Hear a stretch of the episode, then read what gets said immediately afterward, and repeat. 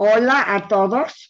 Estoy feliz de estar otra vez. Es viernes que estamos aquí platicando y voy a aprovechar para decirles, recomendarles una entrevista muy, muy interesante que vi el domingo pasado en el programa The Voice of Silence, la voz del silencio, de Samantha Rodríguez. Eh, yo sé que siempre les recomiendo el programa, de veras vale la pena. Eh, me gustó el programa porque fue una entrevista. Bueno, vamos a empezar. Hay dos temas que yo siento que no debemos dejar de investigar, de tocar y de hablar de él. Eh, son dos temas muy interesantes, parte de la historia de la humanidad. Se trata de la Segunda Guerra Mundial, se trata del holocausto, que vuelvo a insistir, aunque se enoje mi hijo Isaac, que es un tema humano, no solo fueron al holocausto, fueron llevados al holocausto a los campos judíos, sino también no judíos. Y es muy importante que se enfoque toda la historia del holocausto, tanto a judíos como a no judíos. Y la entrevista fue con algo que demuestra que la humanidad tiene un lado bueno. La gente que ayudó arriesgándose ellos mismos, no judíos que arriesgaron su vida para salvar a judíos del holocausto. Y esta entrevista fue con el señor Arturo Castellanos. Él es del Salvador, el país latinoamericano, San Salvador. Él trabajaba en la embajada de San Salvador en Hungría y allí ayudó. Miren, me gustó la entrevista. En primera fue con la hija de Arturo Castellanos. Y en segundo lugar, dieron una serie de explicaciones de, de lo que fue el holocausto y de lo que quiere decir justos entre las naciones. Y esa parte de la entrevista yo siento que es muy importante. Hay mucha gente que nunca ha oído hablar de los justos entre las naciones. A, a mí me impactó mucho la entrevista. Es un señor coronel del ejército de San Salvador, que estaba en la embajada salvadoreña en Hungría y luego acabó como embajador. Él desobedeció las órdenes que tenía de no dar, pero no, no solo visas, él dio certificados de nacionalidad.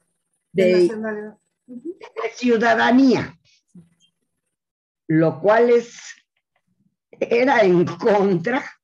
Miren, yo no sé cuánta gente grande me está escuchando. No sé cuánta gente vivió esa época, pero lo que yo recuerdo de esa época es que en Latinoamérica en general había una simpatía enorme hacia los machos alemanes y había simpatía hacia las ideas de Hitler. Y por eso yo no sé si haya gente que lo recuerde. Pero aquí, aquí en México se sintió la simpatía al nazismo.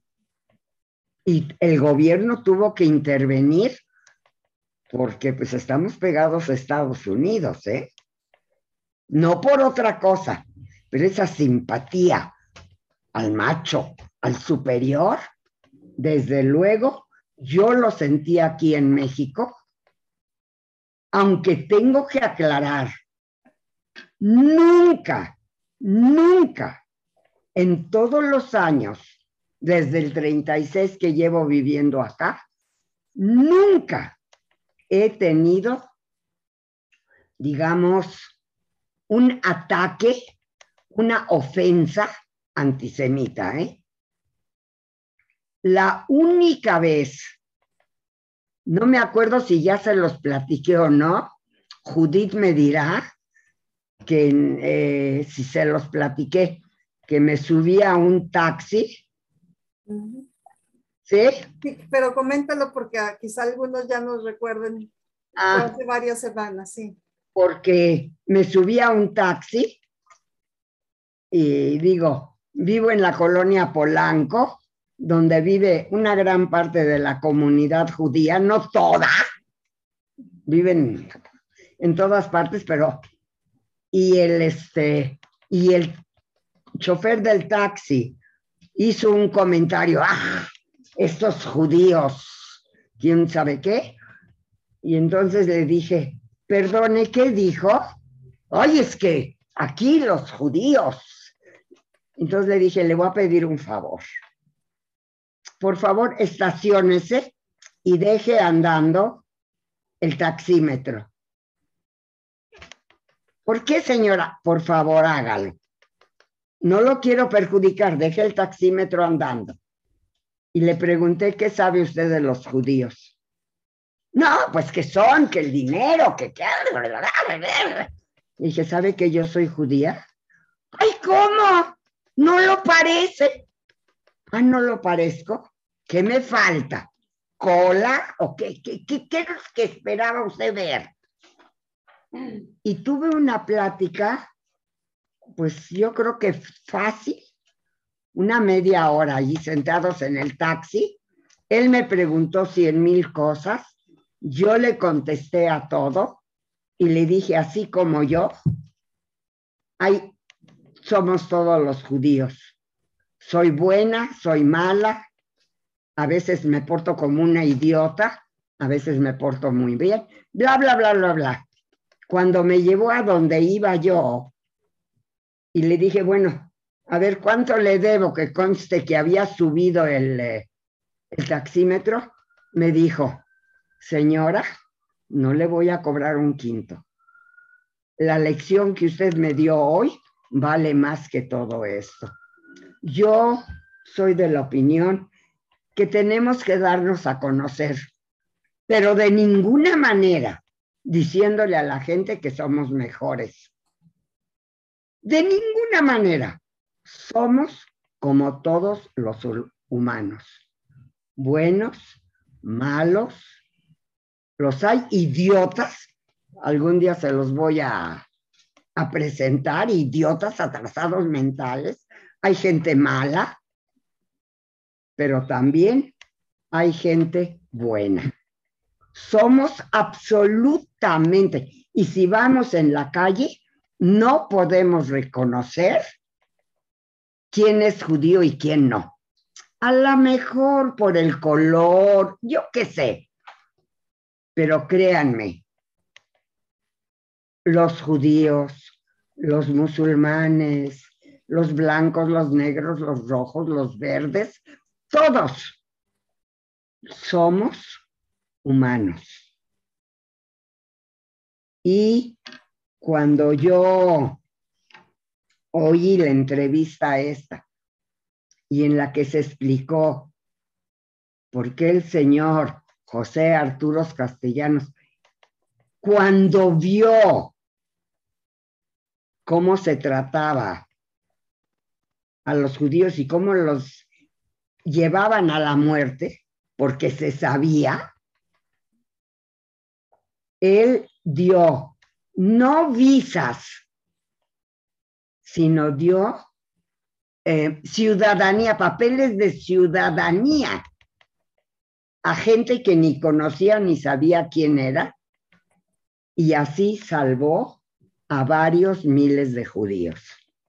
Y yo siento que una de las cosas más hermosas, más humanas y más correctas que ha hecho el Estado de Israel, que no en todo estoy de acuerdo con, con el Estado, que al final es un país como todos los demás, pero una de sus prioridades de reconocer a los justos entre las naciones es una de las cosas más importantes.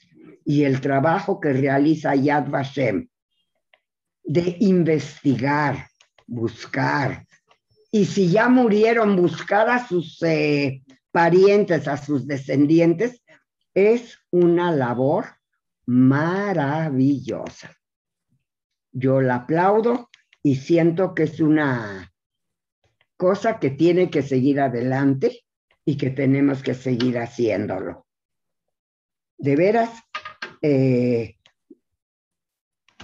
en, este, en, hebreo se dice, Kol todo el honor a, esta gente, a los justos entre las naciones, que no ganaron nada, arriesgaron absolutamente todo, incluido su vida, su todo. Sus familias. Su trabajo y a su familia, todo por salvar vidas humanas. Eso es maravilloso. Y precisamente, eh, Judith, tú me recordaste del señor Sousa. Sousa. Eh, de Paraguay. Por, Portugal. De Portugal. Perdón, de Portugal, que pobre, es de los pocos justos entre las naciones que no fue reconocido que murió, según leí, en la pobreza total, lo cual me duele tremendamente y me hace dudar del, del Dios en el cielo, que en lugar de premiarlo,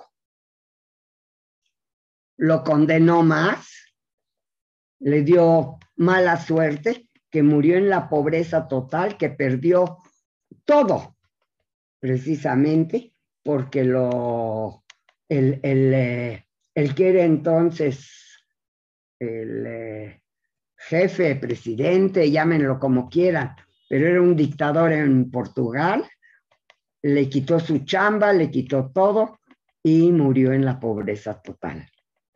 Entonces, siento que durante generaciones y generaciones tenemos que seguir apoyando, recordando y darle honores a todas estas personas que se consideran justos entre las naciones. Eh, no sé si quieran agregar algo o, a ver qué. Alguien que quiera hablar, decir algo porque voy a cambiar de... Hola, ah, ¿puedo decir algo? Ariel y Ricardo, ¿cómo están? Hola, buenos días. Buenas tardes, más bien dicho. Buenas tardes a todos. Em, si me permiten un comentario eh, muy, muy personal. Nosotros tenemos el enorme, enorme orgullo de contar en nuestra familia, del lado francés, a un justo entre las naciones que está, su, nombre está en un monumento en París y en otro en, en, Yad Vashem. Se trata del doctor Marc Labouré, que era nada menos que el esposo de mi tía, la hermana de mi papá. Ah. Ella, por supuesto, ella por su, de profesión judía, por supuesto, ella siempre fue judía como, como el resto de la, de la familia. Eh, pero se, casó con un doctor, con un gentil, un tipo formidable, un gran médico, que ya por ser médico había salvado muchas vidas, eh, pero él en particular hizo grandes esfuerzos durante la Segunda Guerra Mundial para esconder, albergar y curar a personas que estaban heridas, gente de la resistencia, corriendo riesgos como ya sabemos, y fue reconocido muchos años después, fue reconocido y pues tenemos ese enorme, enorme orgullo que mi tío es uno de los justos. ¡Ay, qué maravilla! Qué, bueno, que me, qué bueno que me arrimé a esta familia, ¿ven? pues sí, es un gran honor para nosotros realmente. Y creo que quisiera una aclaración que tú nos des, por favor. Creo que los justos entre las naciones son gente que no son de profesión judía, ¿verdad? Claro, Claro, los justos entre las naciones son no judíos. No judíos, exacto. Ese es el gran, gran mérito, por supuesto. Pues están, porque están doblemente arriesgando. Por supuesto, porque ellos no corrían peligro de, por, sí, por, sí, mismos, ¿no? Exacto. Pero al, estar ayudando y al estar eh, teniendo, eh, tendiéndole la mano a judíos, estaban yendo en contra de su gobierno. Por supuesto, por supuesto, en contra de su gobierno. Y él, este, este tío era un católico, católico ferviente. Entonces, sí, por eso fue reconocido. Fue todo un proceso, ¿eh? porque hubo que dar pruebas y cartas y hubo que tener testimonios. No es tan sencillo. Claro, que la familia de Francia se propuso lograrlo porque él merecía, él merece, merecía y absolutamente merecía ese gran honor que pues para nosotros es muy importante. Quería compartirlo con ustedes. Gracias, Juan Ricardo.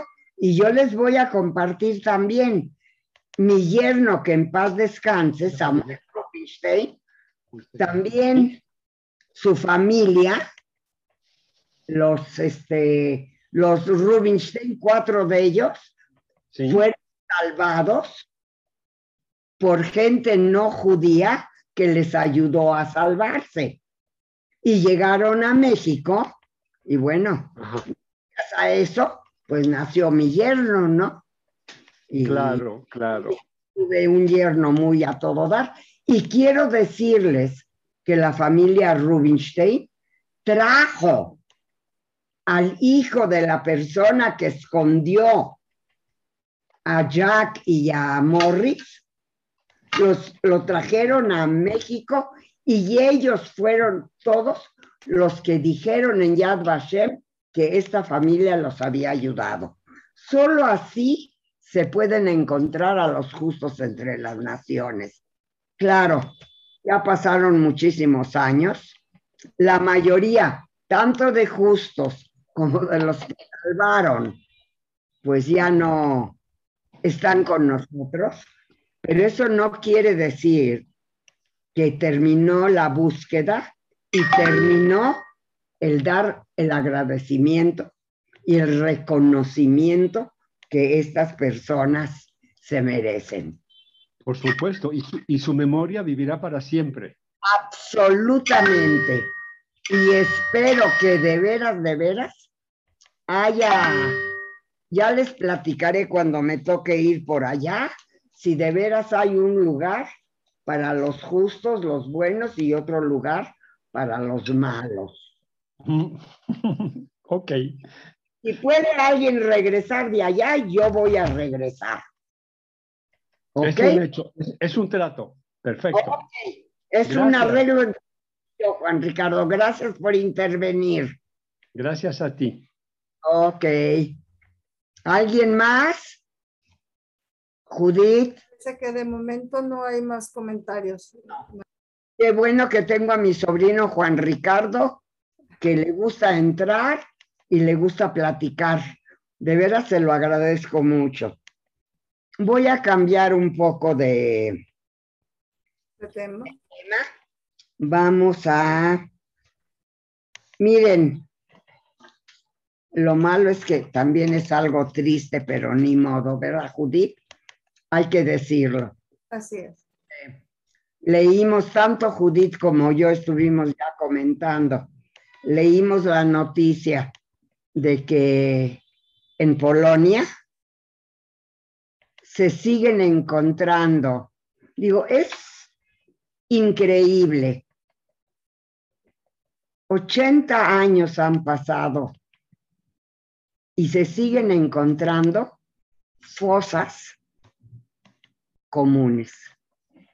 En, eh, en un pueblo en Polonia, atrás de una iglesia, se volvió a, se encontró lo que dieron por llamar fosas comunes, que pues la gente del pueblo sabía que, que no sé hasta cuánto sabía de que existían las fosas comunes,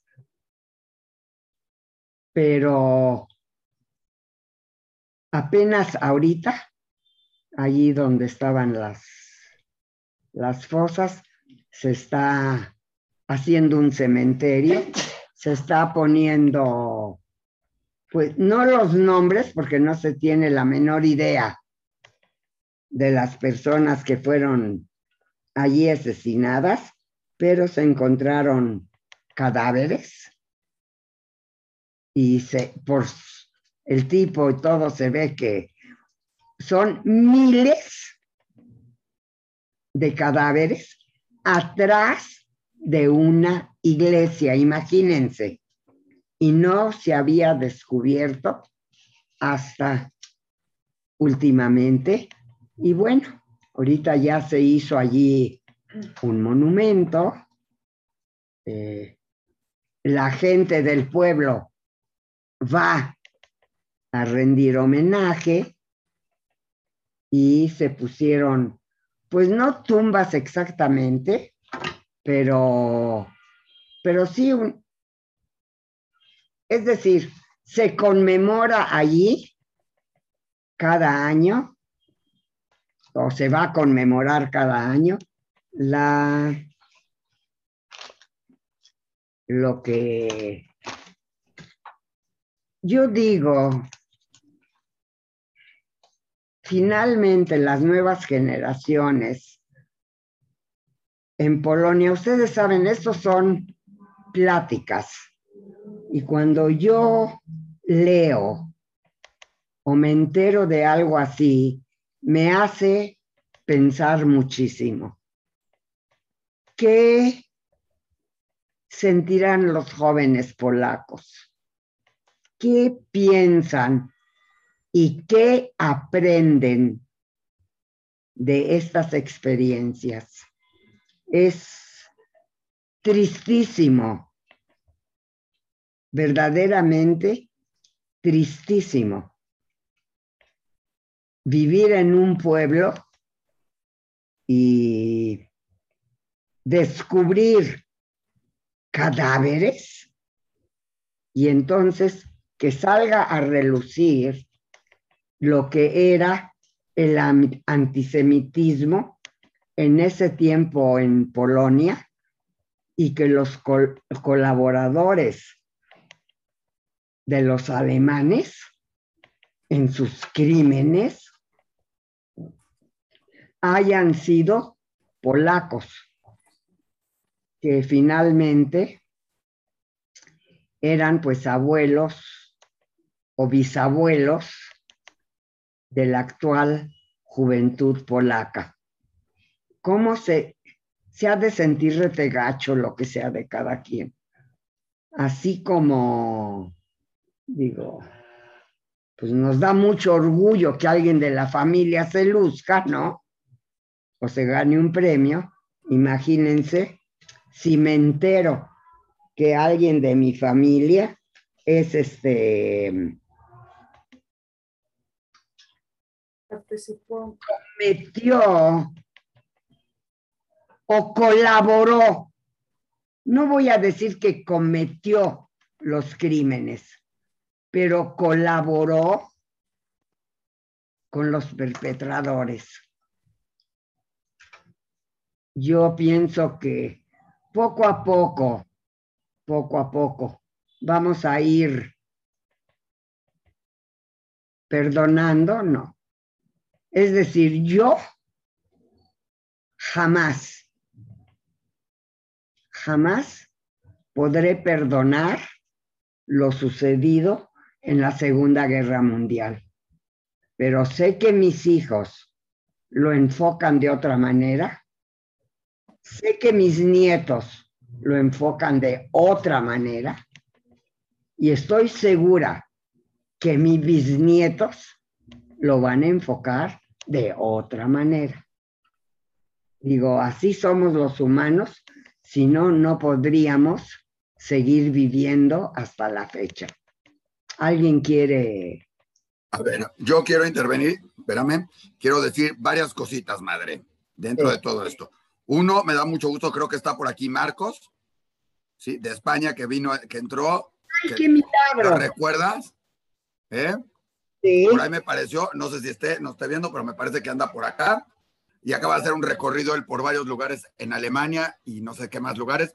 Ya, ya le dije que nos tiene que hacer una plática contigo algún día, invitándolo todo. Dos, de lo que hablas de qué se siente, puedes siempre ver y recordar que ya tuvimos con nosotros una entrevista con Samantha y con otro, con una nieta de quien fuera un héroe en Lituania, ¿sí?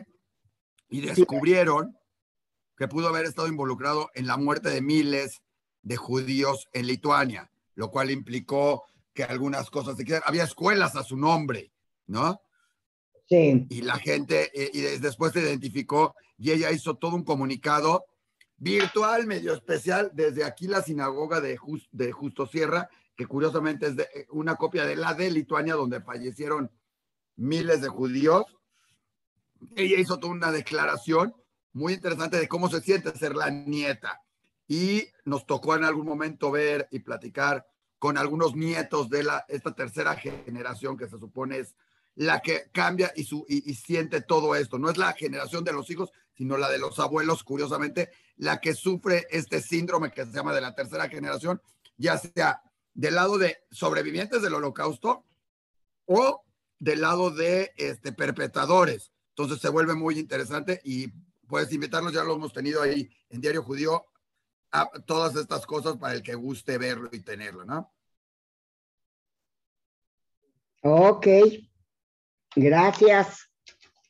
De veras, muchas gracias por tu intervención. Sí es cierto. Digo, ha de ser una carga tremenda que yo verdaderamente no culpo,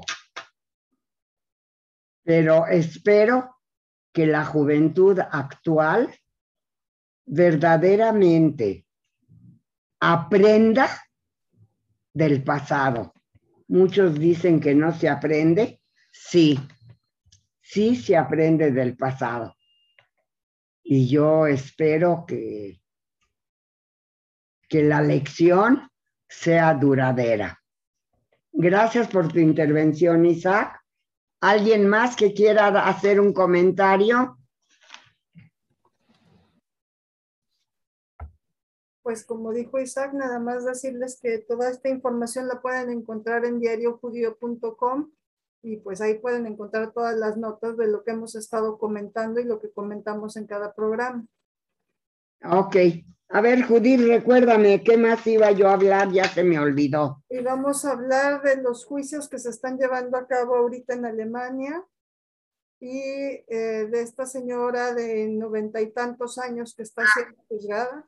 No, esta señora, ya hablé la semana pasada que es de 96 años, fue secretaria en un campo de concentración y fue testigo en contra de alemanes en los juicios que hicieron.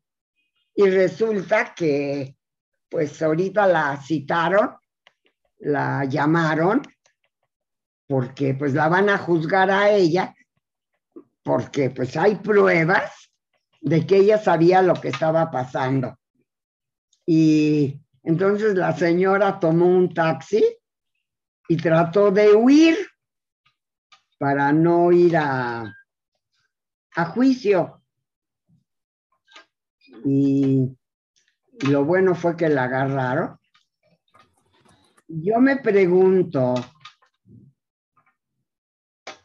¿cómo duerme esta señora en la noche? Digo, a mí me da pesadillas cualquier mendiga película que veo de horror. Ahora, ¿cómo puede ella dormir? Y se eh, la van a llevar a juicio y tiene órdenes de su abogado defensor de que no diga ni una sola palabra, que no se atreva a abrir la boca, ni siquiera para decir sí o no. No sé cómo vayan a llevar el juicio, no sé cómo lo vayan a hacer, pero ella por lo pronto trató de evitarlo, afortunadamente no pudo. Miren, yo siento que así como es importante, como dije al principio del programa, que es importante no olvidar a los que, a los justos entre las naciones, también es sumamente importante que mientras vive, mientras todavía hay sobrevivientes de los asesinos, no debe dejar de buscarse y de llevarlos a juicio. Es tan importante una cosa como la otra, porque es un ejemplo vivo, es historia viva y es algo que toda la juventud actual debe escuchar, debe saber. Miren, cuando a mí me platican de, de los este, movimientos sociales en el siglo XIX, pues para mí ya es historia antigua.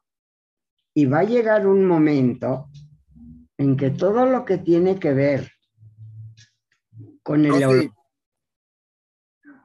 Que todo, y va a llegar un momento en que este, esto también va a ser historia antigua. Mientras haya una sola persona que lo recuerde, debe de seguir hablándose de esto y debe de seguir enseñándosele a la juventud cómo puede. Una persona por miedo, por temor, por interés, por lo que quieran, lo bajo que podemos caer y cómo podemos de veras cerrar los ojos y hacernos cómplices de cosas espantosas que siguen pasando en el mundo. ¿Algo más? Marco quiere hacer Este- un comentario. Está levantando la mano. Sí, Bien. hola. Marco. Marcos, hola. Vaya, soy yo. eh, Sigo vivo. Marcos, hace mucho que no te veía. Perdón, ¿dónde- Antes de que hable Marcos, antes de que hable Marcos, déjenme darle una breve introducción. Marcos es un joven chico, buenísima onda de España, muy interesado en temas de holocausto, que se ha diversificado en muchas in- eh, inquietudes y todo. Acaba de hacer un recorrido por allá, pero además ha estado muy involucrado con un grupo, con el grupo de Samantha de, eh, de, de, de, de Jessica, en todo lo que fueron las pláticas con los sobrevivientes y todo esto, siempre ayudando, siempre estando ahí y siempre no importando la hora porque él está en España, entonces muchas veces la diferencia de horario lo hacía ver las cosas o participar pues, de madrugada o de noche o de algunas cosas así. Así que solo es para que la gente que no te conoce por aquí, Marcos, supiera, porque nos da mucho gusto que andes por acá de regreso y todo esto. Y antes de que hable Marcos también, justamente que estamos hablando de eso, el viernes que entra, ahorita les damos la noticia, les explicamos, pero tenemos justamente una entrevista con un fiscal de los juicios de Nuremberg. Algo único, muy especial, que solo se da en esta ocasión porque no da entrevistas y Samantha la consiguió y la vamos a tener. ¡Ay, qué maravilla! Gracias. Nada más apúrate, Marcos. Nada, muy, muy, rápido. Lo que quiera. Muy, muy rápido. Justo eh, estuve en Hamburgo, en Peinenberg, el pueblo donde fue de esta chica que comentas, que se escapó. Estuve, casualidades de la vida, la oficina de mi trabajo está ahí y viví todo de cerca, las noticias, la gente por la calle, eh, las inquietudes. Y lo que más me sorprendió fue que cuando me dijeron que iba a Hamburgo, lo primero que busqué fue campo de concentración más cerca de Hamburgo para ir a visitarlo. Y lo que más me chocó es que la sociedad alemana de Hamburgo desconoce por completo los campos. Les comenté, voy a ir al campo de Nunengam. ¿Y eso qué es? Es un campo de fútbol. Digo, no, es un campo de concentración. ¿Un qué? Se lo dije en alemán. Hasta que al final se le tuve que enseñar una foto y me quedé un poco, un poco como sorprendido de que la sociedad, hablamos adulta, 50, 40 años, o bien desconoce el tema o bien no, no le interesa. Era para comentar un poco las casualidades de la vida que un español vaya a Hamburgo y justo viva esto. Mm, me pareció un poco una experiencia un poco interesante. Sí que es cierto que había prensa que le interesaba, pero es más centrada en un público eh, específico. Y nada, comento un punto, otro punto muy rápido. Estuve en el campo de concentración en Berlín, en el de Sachsenhausen, y me gustó mucho la experiencia de que estaba lleno de personas que, deseaban conocer la historia. Eso me gustó. No es tan masificado como Auschwitz, que ya comenté que tiene un restaurante que a mí me parece muy mal, tiene una librería, me parece muy mal. Una tienda de recuerdos. ¿Un recuerdo de qué? un recuerdo de qué. El mejor recuerdo es haber ido allí, verlo. Si quieres una fotografía mostrando respeto de yo estuve aquí, para enseñarles a las personas que estuviste ahí, me pareció muy, muy interesante. Está totalmente abierto al público, no hay ni tickets, nadie te, nadie te pregunta, hay un vigilante, puedes entrar siempre con tu mascarilla cuando es espacio cerrado, si no te la puedes quitar. Y estaba lleno de personas. Y eso me emocionó. Gente de todo el mundo visitando con, mucho respeto. Por cierto, el mes que viene vuelvo otra vez porque se me quedó corto el viaje y vuelvo, y vuelvo a repetirlo. Únicamente era comentar esto. Gracias. Ay, Marcos, muchísimas gracias por tu intervención. Me da mucho gusto verte, te ves muy bien. Estás guapetón. Estás bien. Qué bueno, qué bueno que ya estás de regreso y que intervienes en el, eh, en el programa.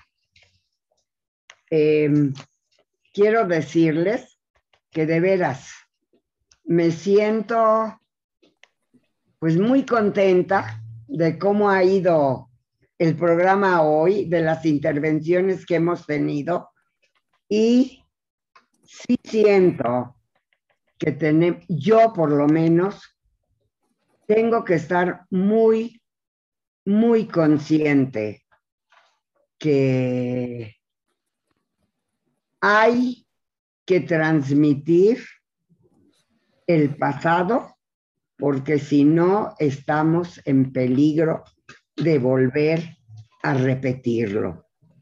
Sí, es necesario que la juventud, que las nuevas generaciones aprendan el peligro del racismo, de la discriminación.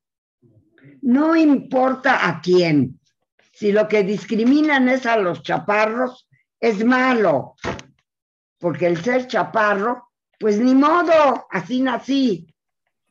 Pero el discriminar a alguien por el color, de su piel es verdaderamente un crimen.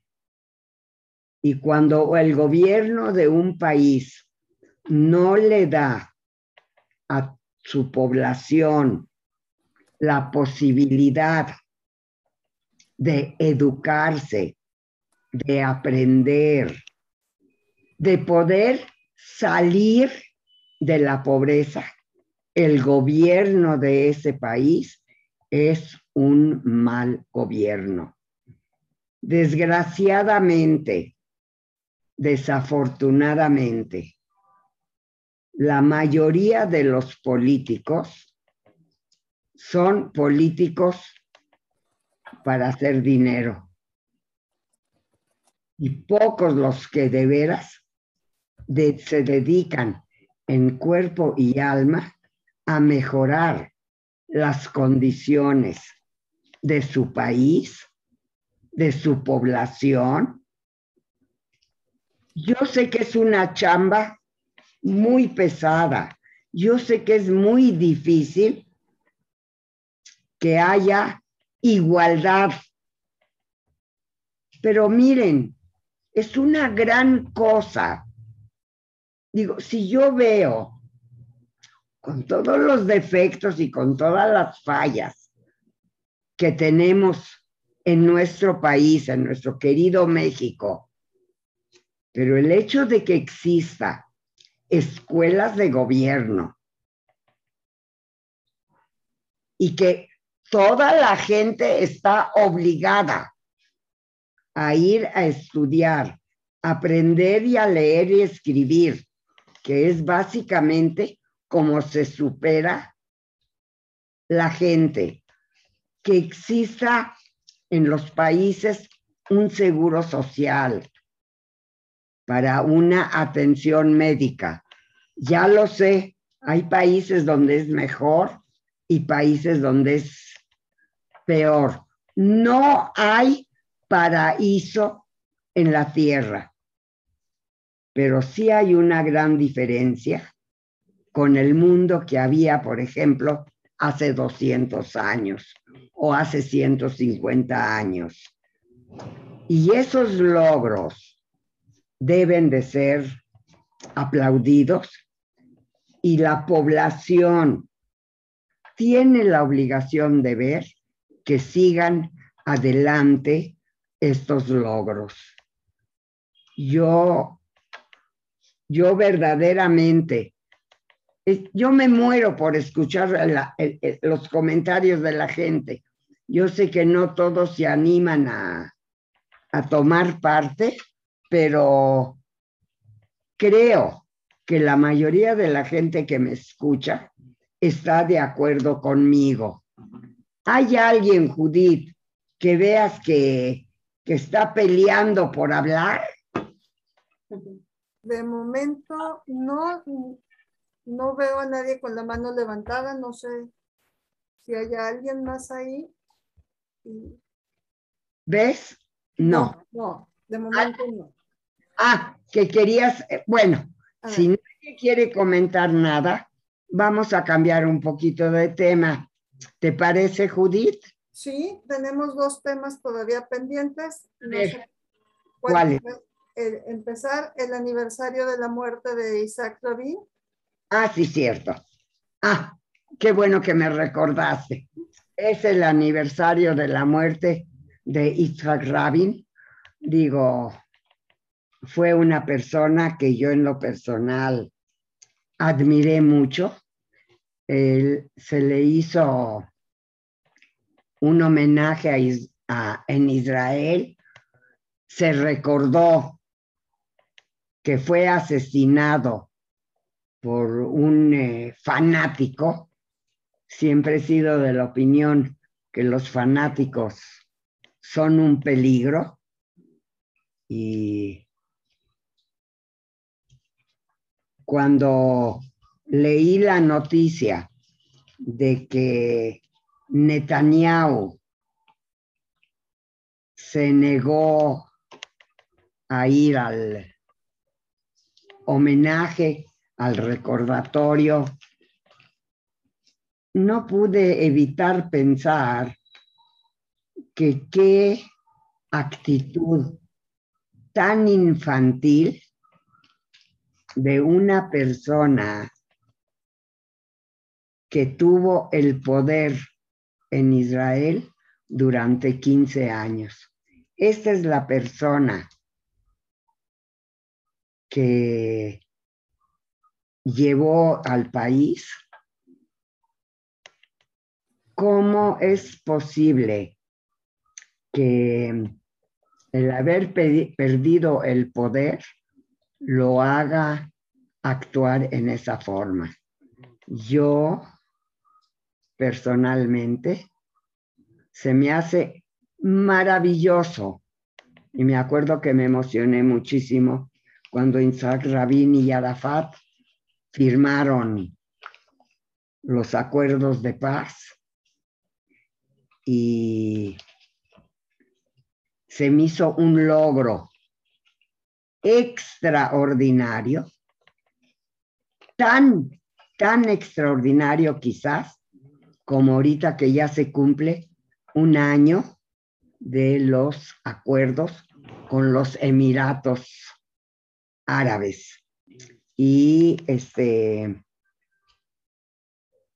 creo que en este año se ha demostrado que el firmar acuerdos de paz es algo positivo, es algo que merece de veras, de veras, seguir esforzándose por lograr.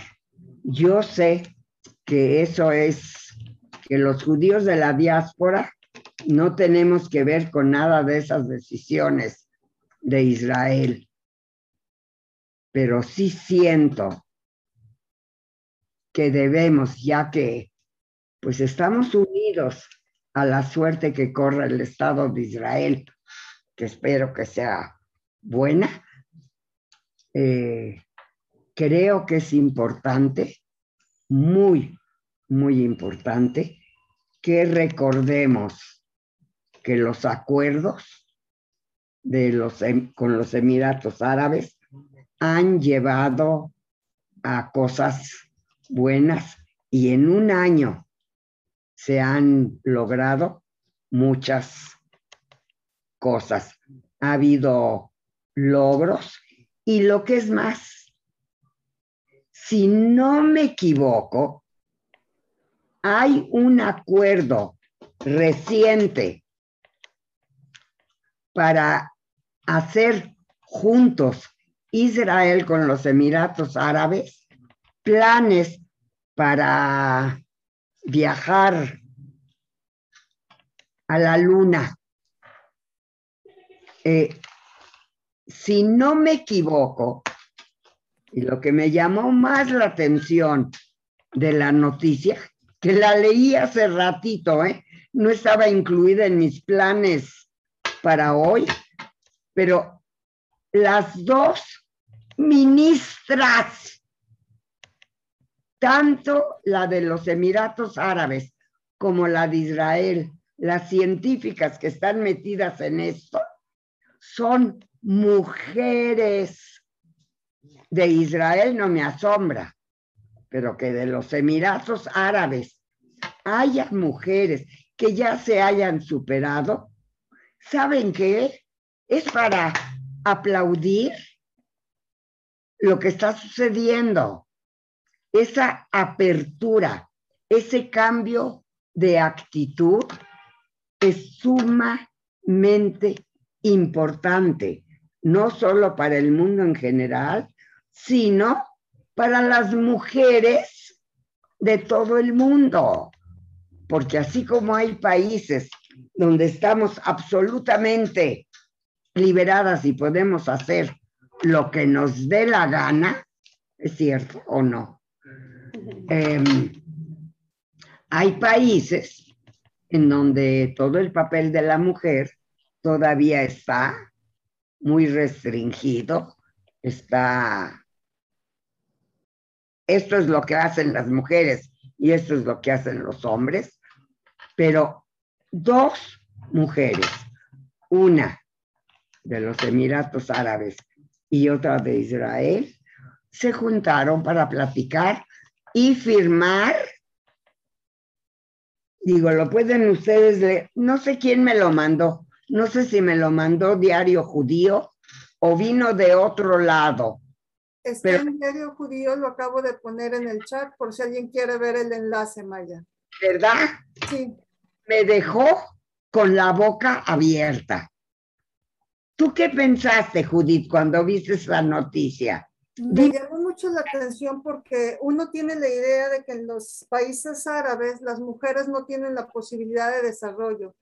Y, y se da cuenta uno que está equivocado cuando, cuando lee este tipo de noticias, aparte de ser pues algo muy interesante que países que eh, históricamente han estado en conflicto, pues de repente pueden tener proyectos comunes y además eh, científicos, ¿no? Algo para el bien. Y de mujer, en manos de mujeres, Claro. se me hace maravilloso. ¿Alguien más había leído esa noticia? No sé, cuando la leí, tengo que confesar que me quedé pasmada, porque yo en lo personal no tenía idea de que había mujeres en los países árabes, Emiratos Árabes, Marruecos, Bahrein, todo eso, mujeres que fueran a la universidad, mujeres que ya se dedicaran a hacer cosas fuera de su casa. ¡Qué maravilla! Yo personalmente estoy muy emocionada, siento que es un avance muy, muy importante de la humanidad. ¿Algún comentario? Digo, es, se me hace que es algo, bueno, no espero de los hombres ningún comentario. Yo Pero- sí. Ah, ok, Ricardo, tú me vas a apoyar. Adelante. Sí, soy hombre, pero voy a comentar esta noticia. Primero, te agradezco que nos... No, no, confieso que no, estoy muy favorablemente impresionado con esta noticia y te agradezco que nos la compartas y nos la des a conocer, porque estoy de acuerdo contigo, es sumamente importante. Una sociedad solo va a avanzar si permiten que avancen mujeres y hombres lado a lado. No, no te entendimos. De veras, Juan Ah. Ricardo, te agradezco muchísimo tu comentario. Aún, no- aún no termino. Síguele. Ah. Lo que quisiera decir es que en mi experiencia de, de cinéfilo y de maestro de cine, es Ajá. que gra- gracias al cine he podido eh, acercarme a través de, de las películas a ciertas culturas y me sorprendió mucho, recientemente sobre todo, ver películas que nos vienen de Irán, a donde se ve que hay un sector de la población donde las mujeres sí avanzan, sí tienen un lugar, pero depende de su educación. Las mujeres más educadas, a las que les permiten tener una educación, avanzan. Es lógico. Mientras que los sectores menos privilegiados, las mujeres siguen siendo terriblemente sumisas. Como ejemplo, les quiero recomendar una extraordinaria película iraní que se llama Una separación Ajá. a donde se ven dos estratos socioeconómicos y en el estrato más alto la mujer es independiente, maneja, sí tiene que salir con la cabeza cubierta, pero Ajá. maneja, va a, la, a una escuela a dar clases, tiene una profesión, incluso se separa de su marido, no le está nada sometida al marido Ya. pero tienen una empleada en casa que sí está, la pobrecita no tiene educación y sí está muy, muy, muy sometida, no tiene libertad. Ahí se ve que hay diferencias dentro de una misma cultura, no es parejo, no son todas las mujeres sometidas o todas liberadas, depende de, de su grado de educación y su posición socioeconómica. Muchas películas iraníes me han confirmado esto. Entonces, muy interesante tu comentario y si alguien encuentra una separación, es una gran película, se las recomiendo. ¿En dónde la están pasando? ¿En cines? La pasan de repente por televisión, Ah, eh, creo que en el canal Europa Europa, Ah, ya. una Oh. separación, pero sí, tal vez en YouTube ya se pueda conseguir Eh, tuvo el Oscar a la mejor película extranjera y muy merecido. Pero ahí nos damos cuenta de la realidad de cómo ciertas mujeres sí avanzan y otras no. Pero la noticia que nos das hoy se me hace sumamente relevante y te agradezco otra vez. Gracias, Juan Ricardo, y yo te agradezco a ti tu intervención. Le das sal y pimienta a mi plática. Muchas, muchas gracias. y, creo, y creo que ahora sí ya se me acabó. Ah, no, tres minutos todavía. Un último comentario, si alguien quiere, o voy a empezar a despedirme. ¿Alguien quiere hacer algún comentario? Me parece escuchar una voz. No. Bueno. Yo nada más quiero comentar, Maya, en un minuto. Estamos en el mes de la prevención del cáncer de mama. Perdón. nada más como comentario, pues eh, no dejar de eh, realizarnos el autoexamen y de hacer los estudios que se tengan que hacer eh, cada año aunque el cáncer de mama generalmente da en las mujeres, también hay hombres que pueden eh, tener este tipo de cáncer y la prevención nunca está de más. Entonces, invitarlos a siempre prevenir. Gracias, era todo de momento. Muchas, muchas gracias. Y no me queda más que desearles a todos. Agu Chávez, un buen sábado, Shabbat Shalom y una semana muy, muy, muy buena, con mucha, mucha salud. Por favor, que haya salud. Se ha vuelto de lo más importante en nuestra vida. Judith, te, te agradezco muchísimo que me hayas ayudado tanto, a Marcos, a Isaac, a todos los que Juan Ricardo ni se diga, este, muchas gracias a todos. Buen fin de semana, buena semana y nos veremos la semana que entra el viernes a las 12. Good Chávez y salud. Muchísimas gracias. nada más. Los esperamos. Perdón, Antes de que le digas que los esperamos el próximo sábado, el próximo viernes, perdón, madre, recuerden que el próximo viernes es la práctica con el fiscal, junto con Samantha va a estar dentro de estas mismas pláticas, o sea, va a estar para que entren todo esto muy interesantes a la misma hora, pero por eso estamos cediendo y va a estar participando en esto también y ya veremos y ya le estaremos informando qué hay y todo, madre. Nada más, ¿a qué horas es lo del fiscal? A las 12 del día también el viernes. Entonces, ¿qué hacemos? Bueno, nos ya lo platicaremos, habíamos dicho que íbamos a dar el tiempo, pero porque éramos importante, pero va a ser importante que estén, ya lo veremos. Claro, claro, ok, muchas gracias. Otra vez, buena semana, mucha salud y todo lo bueno. Gracias por acompañarme. Gracias, los esperamos el próximo viernes en punto de las 12 y pueden seguirnos en Diario Judío y en todas las redes sociales. Gracias. Bye. A gute Woche. Luego, buen fin de semana.